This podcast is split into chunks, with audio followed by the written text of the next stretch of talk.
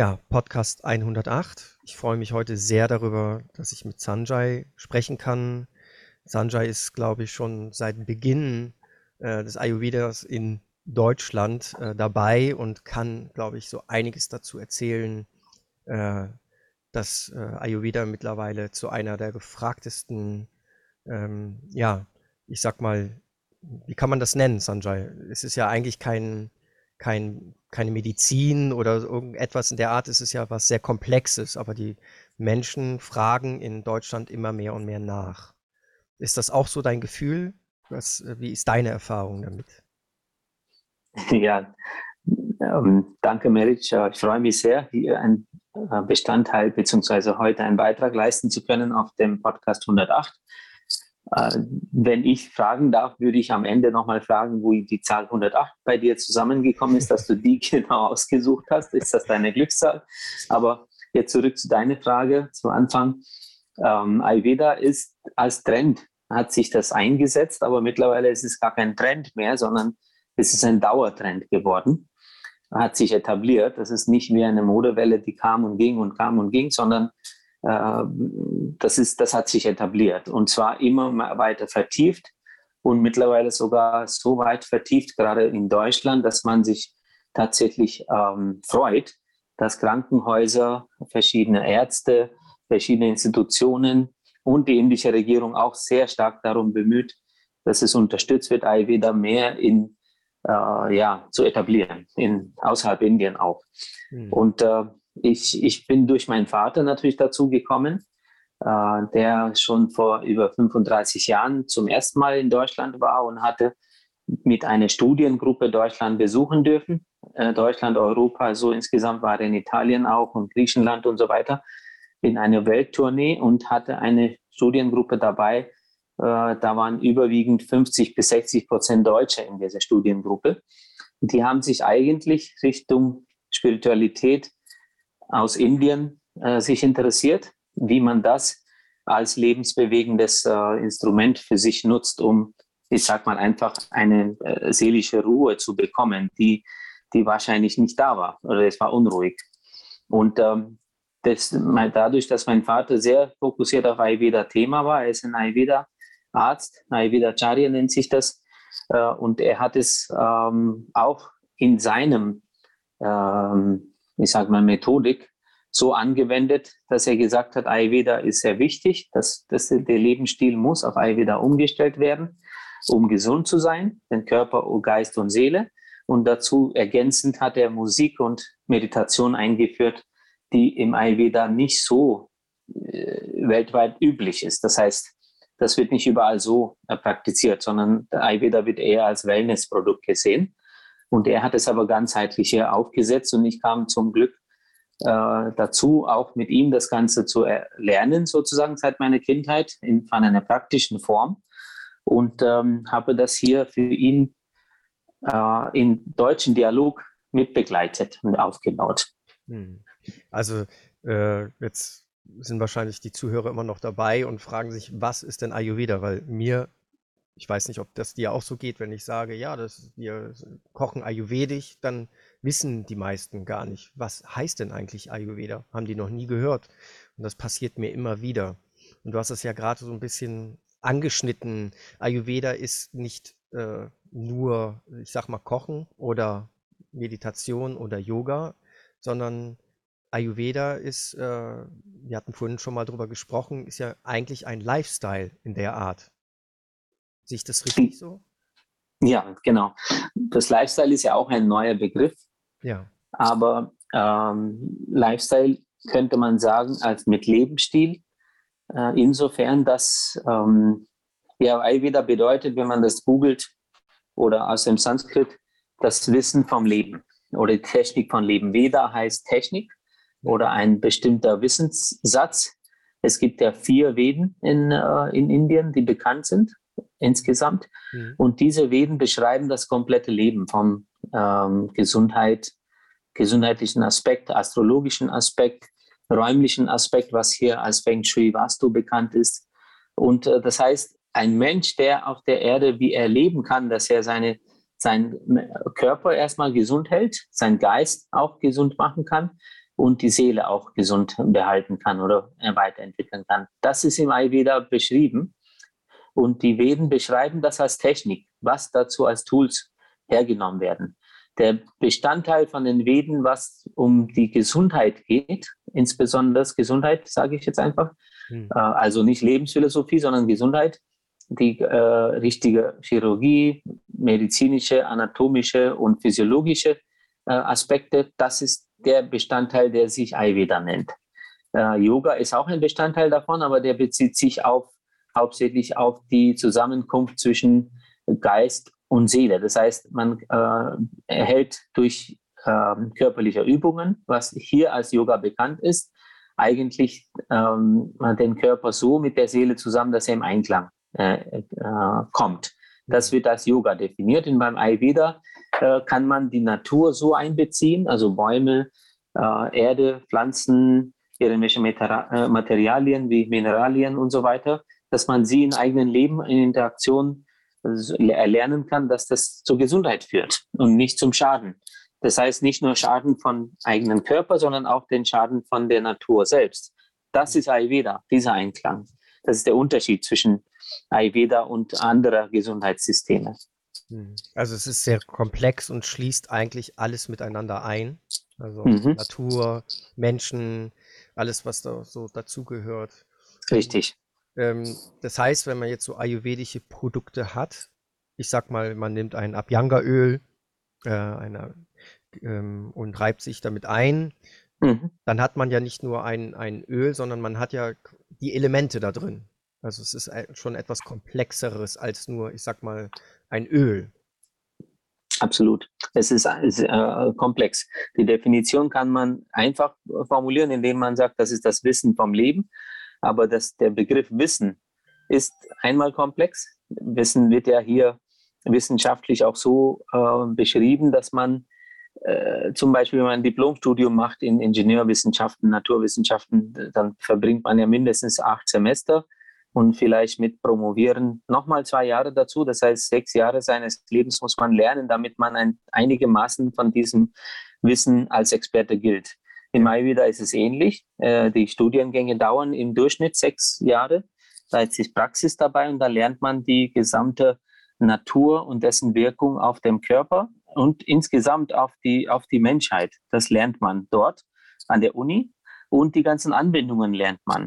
Und natürlich lernt man, wie man damit auch andere äh, Menschen helfen kann, diagnostiziert, sozusagen Krankheiten diagnostiziert und die heilen kann. Und das ist äußerst komplex, weil der menschliche Körper ist äußerst komplexes Wesen und sehr, ähm, wie sagt man, sehr äh, komplex und fein miteinander so verwoben, dass wenn ein gesunder Körper definiert wird äh, und diese Gesundheit als ideale Gesundheit erreicht werden muss, dann äh, ist natürlich dieses Wissen, Wissen sehr stützend. Sonst wird das ja sehr einseitig oder äh, nicht im Balance oder nicht im Gleichgewicht äh, sein.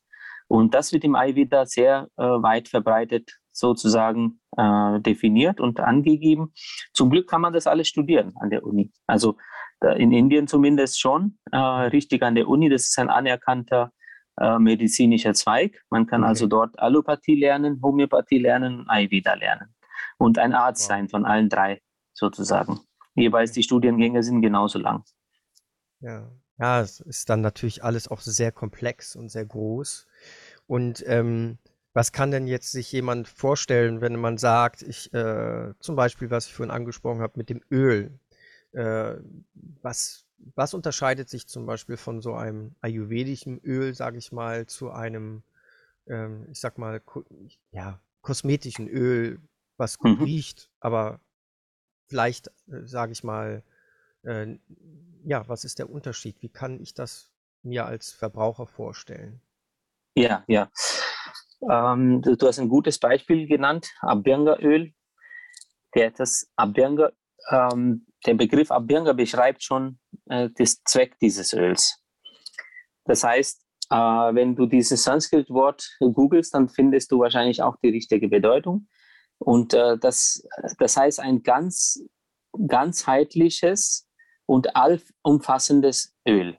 Also der Begriff ist Abhyanga, das heißt komplett dein, dein Wesen wird damit ähm, äh, sozusagen äh, eingehüllt oder wie kann man das beschreiben? Eingehüllt ist es nicht, aber äh, die Anwendung findet auf dem gesamten Organismus statt, nicht nur auf ein Nase oder äh, Backen oder sowas. Mhm. Das ist Abhänger. Was sagt uns das? Das heißt, äh, wenn du jetzt ein Rasiercreme kaufst, dann rasierst du damit als Mann natürlich verwendest du das Rasiercreme für die Backen, aber da steht nicht drauf, ob du jetzt dann das zum, zum Beispiel damit deine Beine rasieren kannst oder keine Ahnung, irgendwie andere Körperteile rasieren kannst. Das ist ein Rätsel für dich, weil das nicht draufsteht. Ja. Und du musst es selber anwenden und sehen, dass es, ob das überhaupt bringt. Ist es eine Verschwendung oder braucht man das überhaupt? Weil verschiedene Körperteile haben verschiedene Hautfeinheit. Die Haut ist nicht überall gleich weich oder gleich rau oder sowas, ja. Und das Abirngeöl beschreibt, weil das ganzheitlich und gesamtheitlich ist für dein gesamten Wesen. Du kannst es sowohl am Kopf anwenden als auch am, an die Fußsohle äh, anwenden. Mhm. Natürlich kannst du es auch auf die Hände, Gewebe, Muskulatur anwenden. Und das macht es aus. Und äh, weil du Abhyanga als speziell äh, Beispiel genommen hast, was ich toll finde, weil damit kann man tatsächlich direkt diese ayurvedische Prinzipien, äh, Prinzipien besser verstehen und erklären. Mhm. Diese Ganzheitlichkeit, die im Ayurveda gegeben ist, die spiegelt sich da komplett hinein. Also wenn du dieses Abhyanga-Öl hättest, dann könntest du sozusagen jeden Tag damit dich selber massieren oder massieren lassen. Das mhm. hält deine Haut jung, mhm. das äh, generiert deine Zellen schneller und du wirst es sehen, wie erfrischt jeden Tag du bist. Das ist wie, ein, wie eine Dusche für deine innerlichen äh, Organe, das heißt Muskulatur und Zellstruktur. Das Wasser selbst brauchst du ja zum Duschen, zum Reinigen. Mhm. Aber das Öl tut, sagt man, dass, der, dass das Öl eigentlich die Poren reinigen kann von innen. Okay. Das Wasser schafft es nicht. Und äh, das, das ist zum Beispiel der Unterschied jetzt bei diesem Öl mit der normalen Kosmetik. Okay. Ja, also das heißt, ähm, wir tun uns was Gutes und äh, nicht nur uns, sondern dem Körper und spüren das dann auch im, im großen Effekt. Ähm, ja, das ist sehr interessant, weil, äh, wie ich das vorhin schon angesprochen habe, äh, und du das auch gerade nochmal gesagt hast mit der Rasierschaum, dann holt man sich einen Rasierschaum und äh, man hat den dann wirklich nur, sagen wir mal, dafür, um den Bart zu rasieren.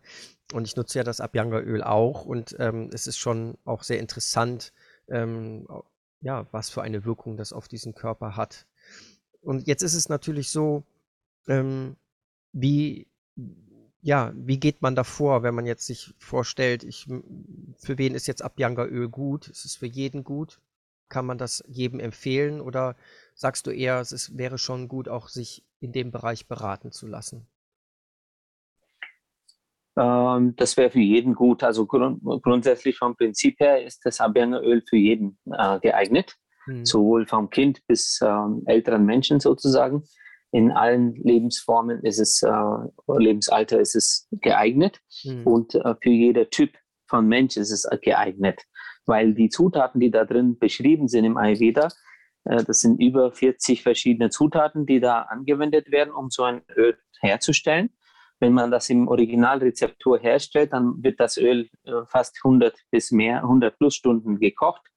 Mit ähm, äh, ungefähr doppelter Menge von Wasser wird das gekocht oder manchmal mit Milch oder je nachdem. Das heißt nach Rezeptur und diese Kräuter.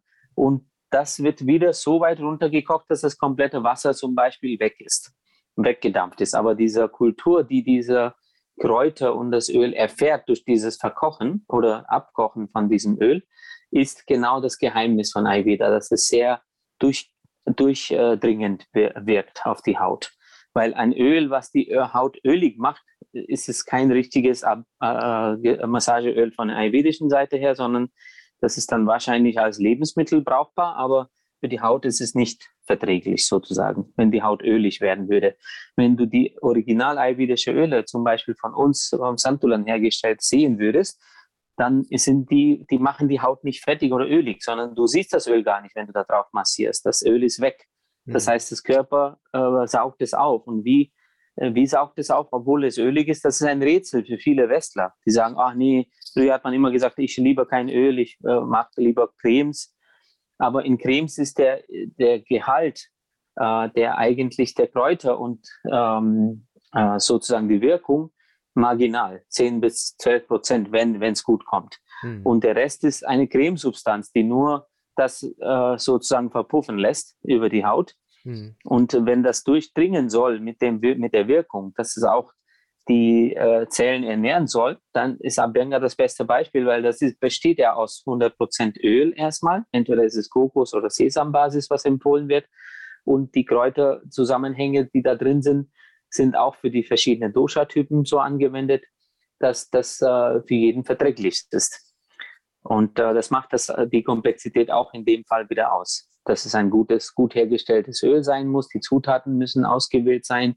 Die müssen richtig äh, ähm, abgekocht werden oder überhaupt erstmal sortiert und verwendet werden. Das ist ja ein komplexer Prozess. Das kann nicht einfach jeder daheim herstellen.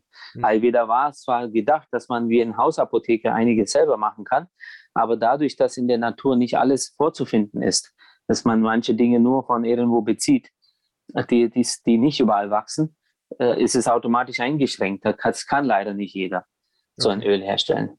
Okay. Ja, jetzt sind wir so ein bisschen äh, tiefer getaucht ins Ayurvedische, ähm, aber ich darf den ganzen Zuschauern, äh, Zuschauern, Zuhörern natürlich erzählen, ähm, das ist jetzt nicht das letzte, der letzte Podcast, den wir miteinander aufnehmen. Wir ähm, sehen das so ein bisschen als Einleitung für etwas, was in Zukunft ähm, noch mehr kommen wird. Ähm, ja, ich freue mich erstmal, dass du die Zeit für mich gefunden hast und ähm, mit mir jetzt über Ayurveda und äh, vor allen Dingen jetzt auch mal über so ein Öl, Abhyanga-Öl gesprochen hast und ähm, freue mich darauf, dass wir bald dann nochmal in ein Gespräch kommen. Sanjay, vielen Dank. Äh, du bist gerade in München und ähm, sage in diesem Sinne erstmal von meiner Seite aus ähm, ja, Grüße und Namaste.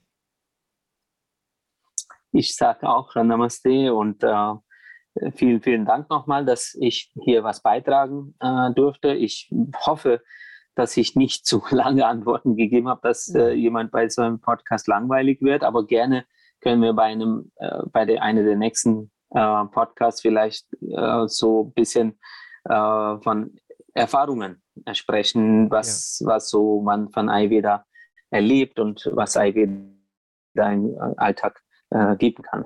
Ja, Super. danke auch an dich. Danke und äh, auf Wiederhören. Auf Wiederhören. Tschüss.